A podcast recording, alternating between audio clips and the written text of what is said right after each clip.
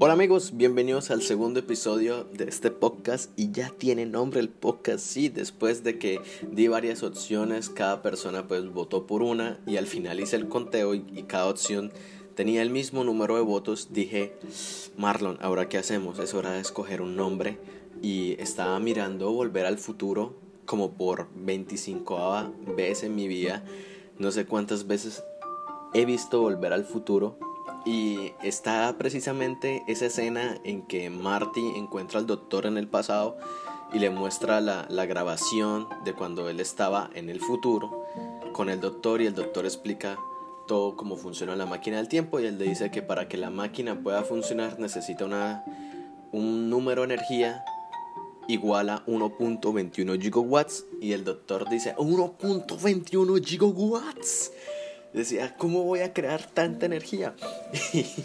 Y me esa parte me parece muy graciosa, me, me encanta Volver al Futuro, creo que es de las películas de ciencia ficción mejor hechas, de las sagas mejores hechas. Mucha gente critica que en la segunda, en la tercera vuelven a repetir lo mismo, pero yo dije, es, es, es, es necesario porque hay tantas cosas que se pueden explotar. Incluso mucha gente decía que si hacían un reboot, volver a sacar una versión con nuevos actores y el estudio y la gente dice no. Y muchos directores le han ofrecido dinero como que, oye, ¿quieres volver a hacer la máquina del tiempo o volver al futuro? Y ellos decían, no, o sea, no, es perfecta, es, está muy bien lograda. Es como si volvieran a hacer Matrix que salió eh, a finales de 1999 empieza la producción y se extiende como hasta el 2004 si no estoy mal. Yo digo sería sería súper mal de que saquen una nueva versión porque están tan bien logradas estas películas que la gente les coge cariño y pasan a ser parte de la cultura. Ahora precisamente de que eh, ya tenemos un, un nombre para el podcast quiero agradecer a todas las personas que, que lo han compartido. No olviden etiquetarme.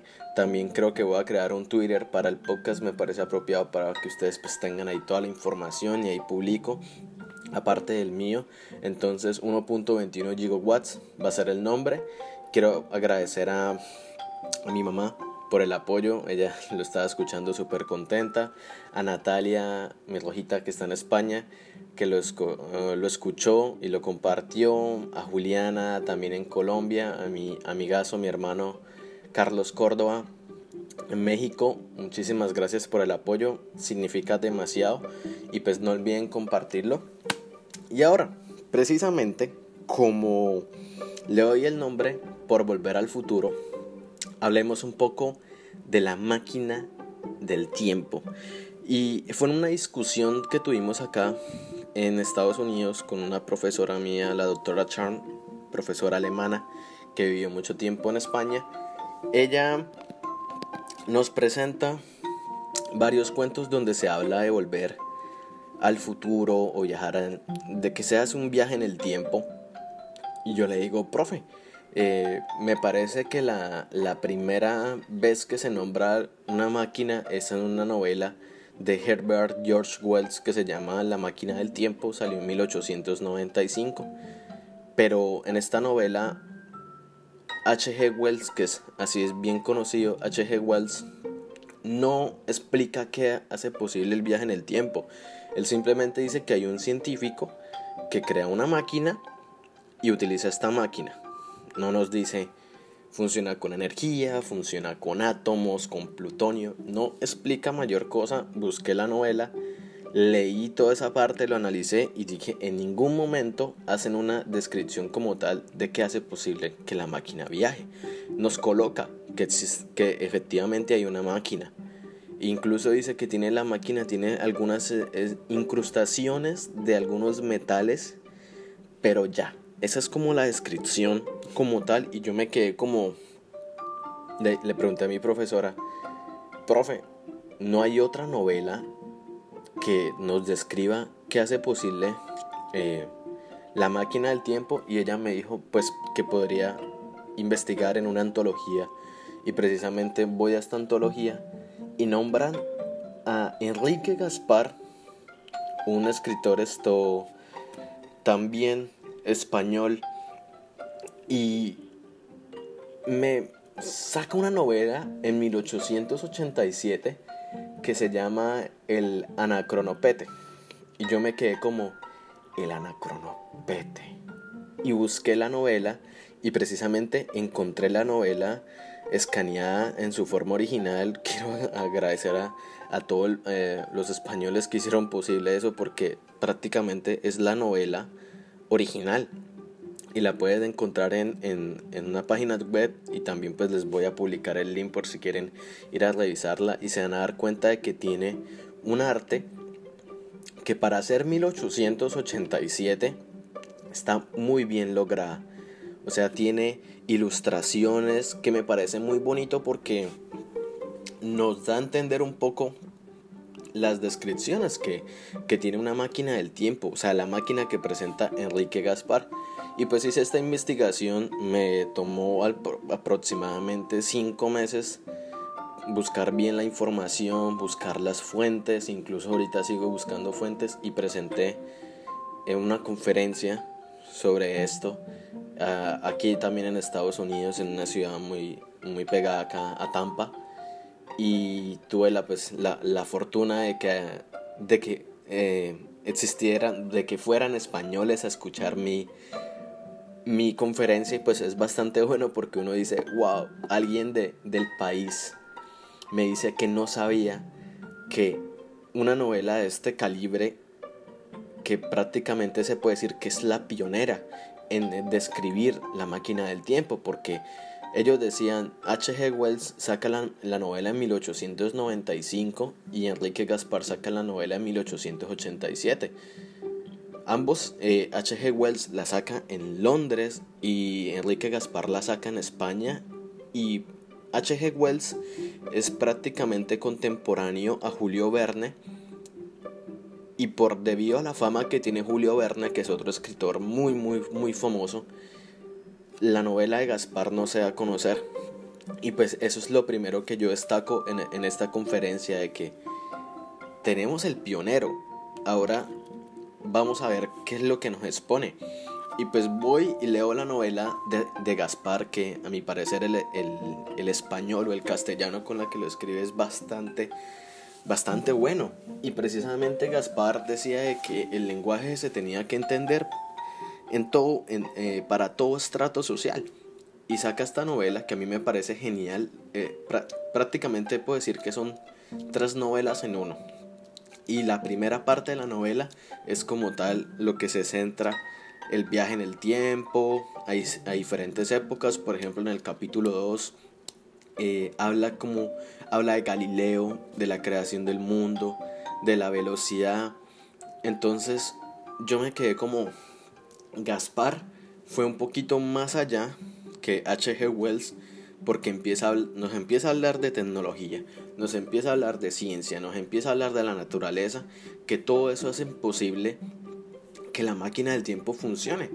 Ahora esto también nos dice que, luego en el, en el tercer capítulo habla sobre el tiempo, dice que la rotación de la Tierra es, es inversa desde occidente a oriente, entonces la máquina del tiempo tiene que ir opuesto a esa rotación. Entonces eso es lo que hace posible que, que la persona pueda viajar. También eso es muy parecido a, a una de las películas de Superman, las versiones antiguas de que luego de que Superman, creo que es en Superman 3, que muere Lois, muere Lois, eh, Superman no la puede salvar y lo que hace Superman es que se llena de rabia y él empieza a viajar a la inverso a la rotación de, del planeta Tierra y hace que el tiempo se devuelva y así él puede tener tiempo de volver otra vez a salvar a Lois. Es una escena como dura como 3-4 minutos en la película, pero me parece muy acorde a lo que decía Gaspar, o sea, como que casi un siglo después algo parecido a lo que expone Gaspar en su novela lo podemos ver en el cine. Luego, el personaje eh, principal, se llama Don Sildulfo y su ayudante Benjamín tienen una conversación casi al final de, esa primera parte donde presentan una posible paradoja temporal. Entonces esto nos está hablando de paradojas en el tiempo que efectivamente ellos podrían tener una, una versión diferente en otra línea temporal. Y yo dije, wow, cuando empecé a leer esto yo dije, tengo que ver personas que hablen de, de paradojas temporales. Y Albert Einstein, para la época cuando sale esta novela, apenas tiene nueve años. Y prácticamente Gaspar estaba hablando de cosas que Einstein iba a decir muchísimos años después. O sea, Gaspar era un hombre que estaba adelantado a su tiempo y todo el mundo, ah, no, que eso son puras locuras. No son locuras.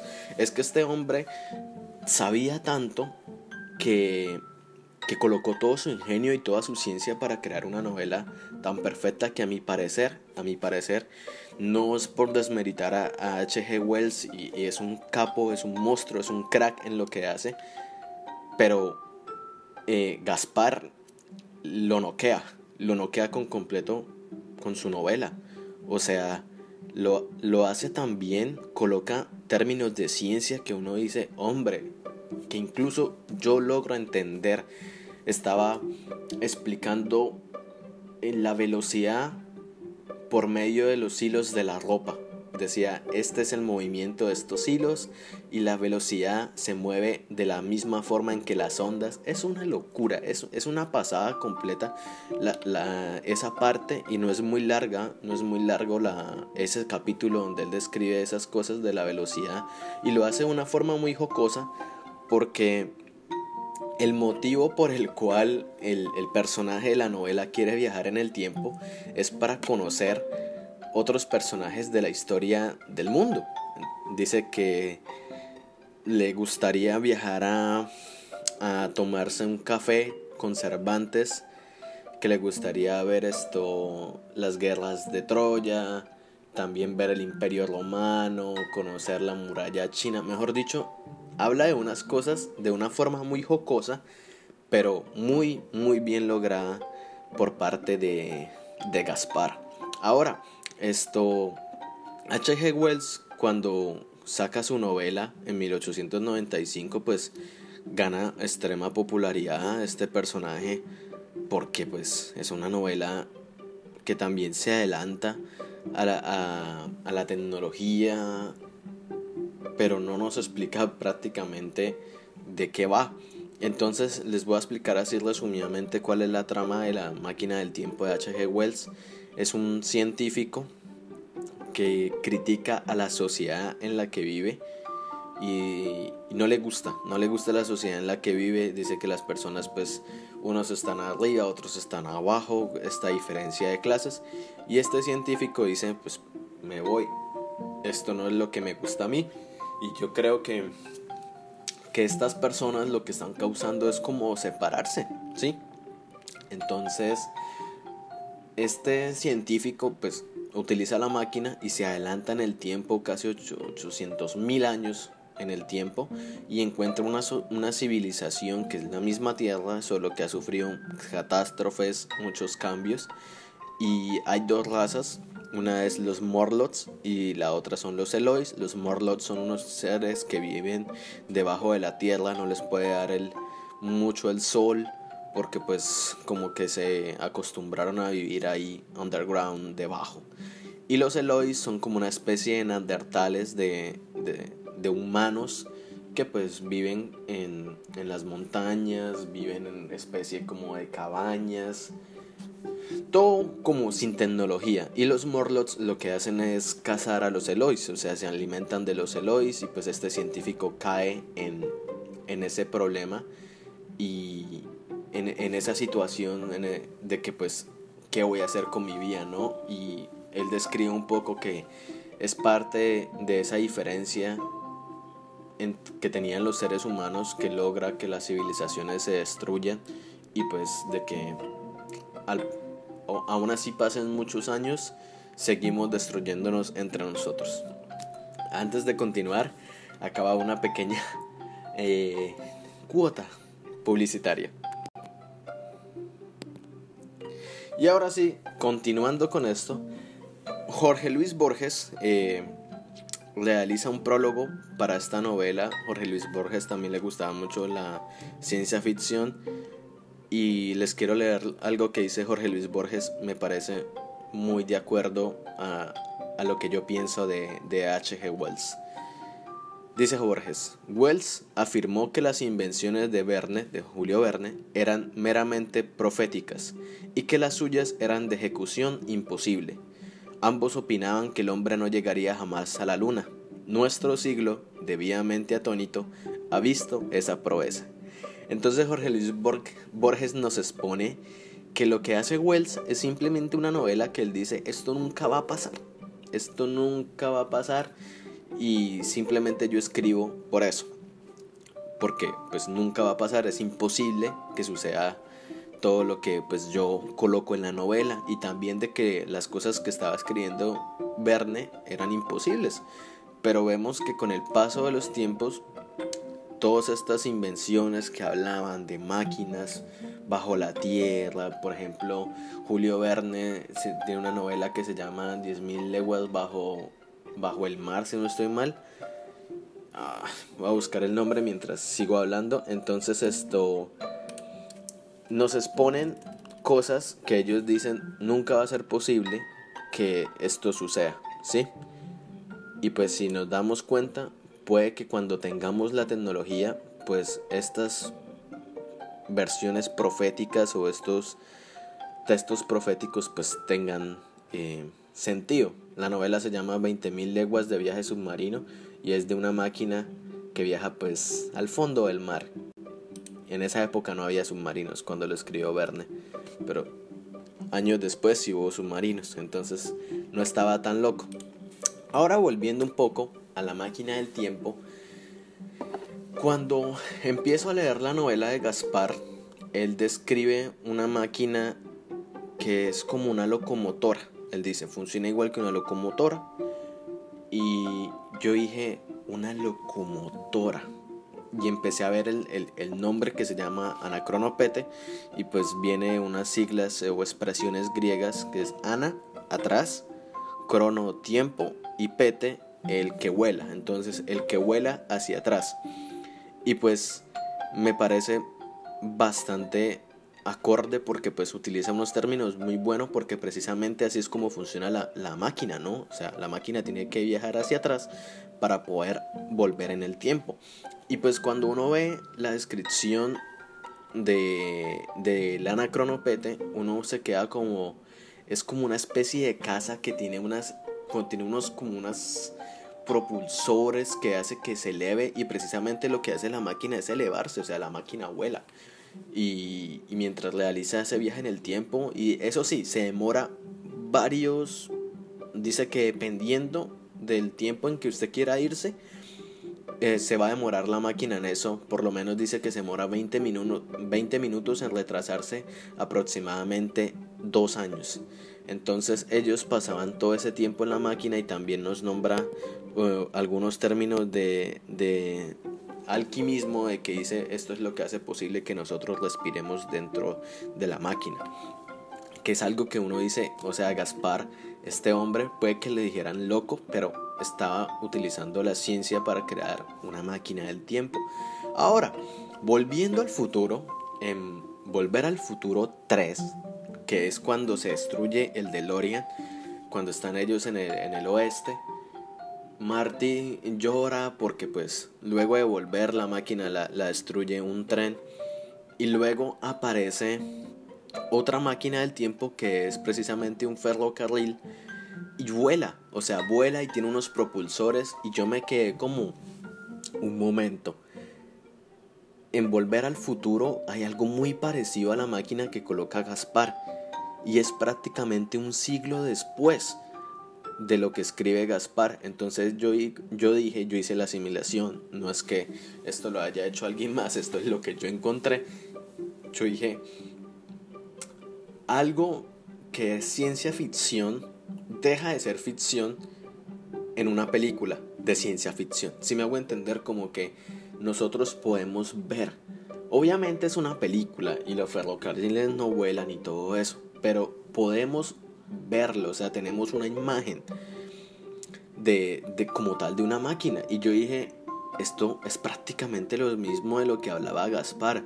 Obviamente hice el trabajo de buscar si Robert Zemeckis, que es el, el director de Volver al Futuro, tiene algo que ver con esto. No, no hay ninguna conexión. Son cosas completamente diferentes. La única conexión que tiene esto es que el doctor M. Brown, el, el científico que crea esta máquina del tiempo, es admirador de Julio Verne. Ahora, ya que hablé un poco de Julio Verne, es precisamente Don Sindulfo, el personaje del Anacronopete, la novela de Gaspar, que, se, que va a ver una obra de Julio Verne en el teatro y le encanta Julio Verne. Dice, me gusta lo que hace Julio Verne. Entonces, coge la idea de lo que ve en el teatro para crear su máquina del tiempo. Pero cuando se despierta, o sea, todo en realidad fue un sueño y él seguía, seguía en el teatro donde estaba viendo la obra de Verne, sino que se había quedado dormido. Y ahora, si uno va a Gaspar, Gaspar, el autor de esta novela, era admirador de Julio Verne y precisamente fue a ver una obra de Julio Verne en España, le gustó y por eso decidió crear otra obra de teatro, una zarzuela una zarzuela española, que es algo pues que, que tiene eh, no es solamente una obra, sino que tiene música, tiene juego de luces, tiene de todo. Y, y, Gaspar empieza a escribir una zarzuela, pero por motivos de dinero dice, no voy a ser capaz de hacer una producción como lo que yo quiero. Necesito dinero para los actores, para las luces, para el teatro. Y Gaspar no lo tiene y lo que hace es recortar la zarzuela y hace pues una una novela, ¿no? Aún así, pues yo creo que el trabajo quedó maravilloso. Me gustaría que eso en realidad hubiera salido como una zarzuela porque hubiera sido algo muy loco. Porque lo, lo que uno lee de que precisamente esta gente viaja a Pompeya y ven cómo Pompeya se destruye. O sea, uno dice, Gaspar no estuvo en Pompeya, pero en la novela hace unas descripciones tan buenas que uno, uno se queda como, wow, hombre, esta novela merece más reconocimiento. Y pues precisamente ahí vemos también de que hay como una especie de hilo conductor de que Julio Verne, precisamente Gaspar le gusta Verne, al científico de Volver al Futuro le gusta Julio Verne, porque Julio Verne pues era, es uno de los pilares de la ciencia ficción. Y ahí es donde pues yo encuentro que empieza se empieza a hablar de una máquina del tiempo como tal, pero a diferencia de, de lo que hace Gaspar, él es el único que trata de explicarnos utilizando la ciencia cómo esta máquina funciona. Obviamente si nosotros vamos a nuestra realidad, pues no vamos a poder hacerla, porque es, es algo de ciencia ficción, pero puede que no sé, en 100, 200 años alguien sea capaz de controlar la energía o también se puede viajar por medio de agujeros de gusano en el espacio, como en la película Interestelar, entonces uno dice, en algún momento se va a poder, pero por ahora simplemente nos quedamos con los textos y con nuestra imaginación. Ahora quiero nombrar otras máquinas del tiempo, eh, por ejemplo en una serie británica muy famosa que está como desde los 60 o 50 que se llama Doctor Who. Tienen una máquina que se llama TARDIS, que es una eh, cabina telefónica de color azul muy famosa y pues el doctor cada vez que quiere viajar en el tiempo pues se mete en, el, en la TARDIS y pues viaja. También quiero pues señalar un poco de que lo que, lo que hace esto este autor Gaspar influye mucho en, la literatura española porque todas las personas lo empiezan a tomar como referente a él. Lo mismo como muchas personas en Reino Unido o en Estados Unidos toman como referente a Verne y a H.G. Wells. Es obvio, para los españoles, eh, Gaspar es el, el H.G. Wells de ellos, ¿sí? Y en el cine español hay otras películas que, que hablan muy bien de paradojas temporales. No, no se enfocan un poco en la máquina como tal, pero sí, sí se asimila un poco a, tocar temas de lo que trató Gaspar. Y pues a mí me encanta mucho ese tema. A la gente que me escuchó en la conferencia se quedaron como, me parece excelente la comparación que haces. Obviamente, recalco otra vez, esto no lo ha hecho nadie, esto es de mi autoría. Tampoco es que estos directores, el director de Volver al Futuro, leyera la novela de Gaspar y se basara para crear Volver al Futuro. Obviamente no, hay muchas referencias a Julio Verne, eso sí es obvio, pero es 100 años después que Gaspar crea una máquina del tiempo y que dice, eh, de esta es la forma en que funciona la máquina. Es que vemos algo parecido en el cine de ciencia ficción en Volver al Futuro 3.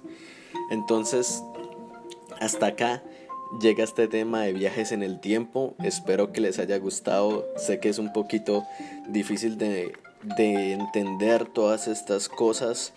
Obviamente son lecturas que salieron en el siglo a finales del siglo XIX y que en el siglo XX empezaron a tomar más fuerza. Y pues a mí me encanta. Les voy a dejar los links para que pues vean la, la novela de Gaspar. Obviamente no, no les voy a pedir que la lean, es supremamente largo. Si ustedes quieren y tienen el tiempo, la leen.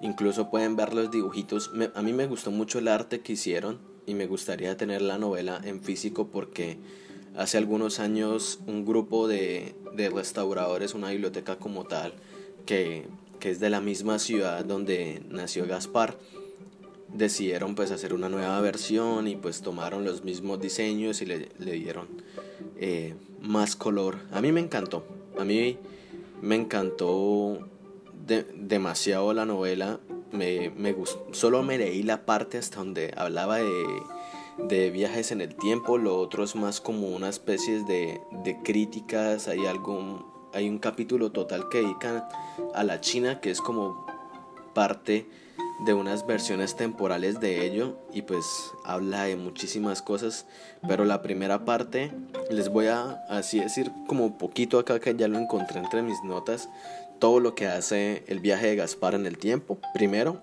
va a la, a Expo Universal de París en 1878.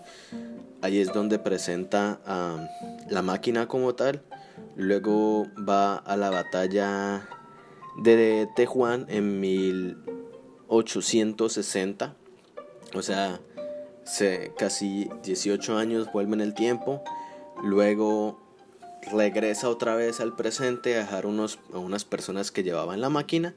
Luego se va a Granada en 1492, luego se va a Ravenna a 600, al año 690, luego se va a la China del siglo III, luego va a Pompeya en el año 69 y luego viaja en al año 3000 antes de Cristo para ver la, la creación del mundo. Y luego, en, ese momento donde viaja a ver la creación del mundo como tal, la máquina empieza como a fallar, como que hay como una especie de, de cataclismo, por así decirlo. Y ahí es donde él describe como que nos vamos a morir porque pues todo está así como destruyéndose. Y ahí es donde despierta en la obra, en la exposición universal de París, eh, de precisamente la obra que va a haber de de Julio Verne. Entonces me pareció muy, muy loco, me pareció muy, muy, muy loco eh, esta novela. Destaco mucho lo que hizo Gaspar, obviamente sin desmeritar a H.G. Wells, solo que me parece que eh, este, este escritor español hizo algo muy, muy atrevido y muy bueno en pro de la ciencia ficción, que es utilizar la ciencia así como utilizar los términos para hablar de la máquina, de la máquina como tal, de que nos presenta una máquina y nos dice esto es lo que hace posible que la máquina funcione. A diferencia de otros que simplemente dicen de que acá tengo la máquina en mis manos y yo oprimo este botón y pues ya, viaje en el tiempo.